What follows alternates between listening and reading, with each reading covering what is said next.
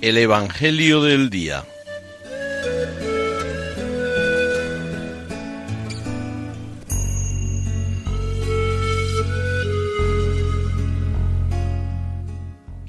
Del Evangelio según San Juan.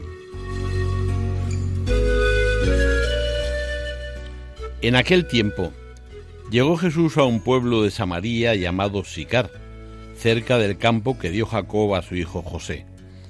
Allí estaba el manantial de Jacob. Jesús, cansado del camino, estaba allí sentado junto al manantial. Era alrededor del mediodía. Llega una mujer de Samaría a sacar agua y Jesús le dice, Dame de beber. Sus discípulos se habían ido al pueblo a comprar comida. La samaritana le dice, ¿Cómo tú, siendo judío, me pides de beber a mí, que soy samaritana? porque los judíos no se tratan con los samaritanos. Jesús le contestó, si conocieras el don de Dios y quién es el que te pide de beber, le pedirías tú y él te daría agua viva. La mujer le dice, Señor, si no tienes cubo y el pozo es hondo, ¿de dónde sacas el agua viva? ¿Eres tú más que nuestro padre Jacob, que nos dio este pozo, y de él bebieron él y sus hijos y sus ganados?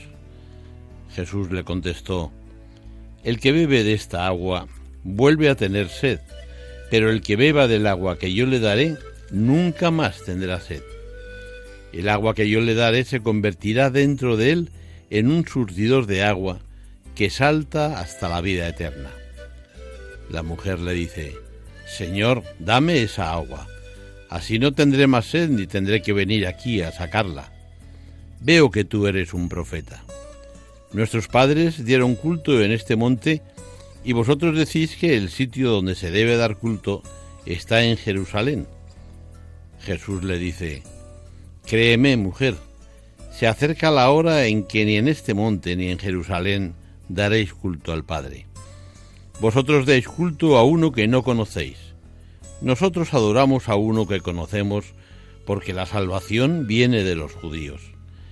Pero se acerca la hora ya está aquí, en que los que quieran dar culto verdadero adorarán al Padre en espíritu y verdad, porque el Padre desea que le den culto así. Dios es espíritu, y los que le dan culto deben hacerlo en espíritu y verdad. La mujer le dice, sé que va a venir el Mesías, el Cristo. Cuando venga, Él nos lo dirá todo. Jesús le dice, soy yo el que habla contigo. Así, cuando llegaron a verlo los samaritanos, le rogaban que se quedara con ellos, y se quedó allí dos días. Todavía creyeron muchos más por su predicación y decían a la mujer, ya no creemos por lo que tú dices, nosotros mismos lo hemos oído y sabemos que Él es de verdad el Salvador del mundo.